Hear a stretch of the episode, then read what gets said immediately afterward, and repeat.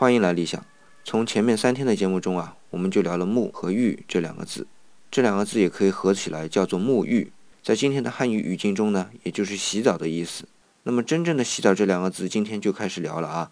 不过还是一个字一个字聊，因为这词一拆开啊，意思就不一样了。那就随便挑一个说，就先说澡吧，因为这个字的演变过程比较复杂。首先说明啊，这个字目前还没有发现它的甲骨文字形，但不保证将来没有。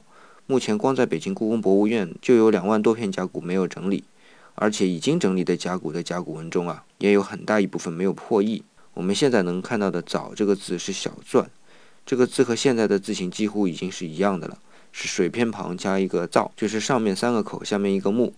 这个造是形声字的声旁，而水做形旁，这整个藻字的意思就是洗手。这是许慎在《说文解字》中解释的。